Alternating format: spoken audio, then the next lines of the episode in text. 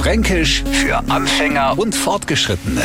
Heute ist Kobberler. Auf der einen Seite ist er so ein Kobberler gewünscht, auf der anderen Seite durchaus peinlich. Es kommt immer drauf an, wer es von sich gibt. Fangen wir mal bei die Franken im Säuglingsalter an. Es Kleine hat grad sein Fläschler gekriegt und da hoffen alle, dass das a ein schönes Kobberler macht. Dann ist die Luft aus Morgen und es geht richtig gut. Der erwachsene Franke gönnt sie a ab und zu a Fläschler, zum Beispiel ein Bier, und trinkt es a zügig aus, nur macht er oft a Kobberler.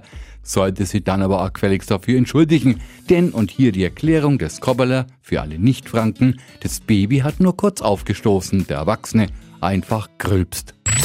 Fränkisch für Anfänger und Fortgeschrittene. Täglich neu auf Radio F und alle Folgen als Podcast auf radiof.de.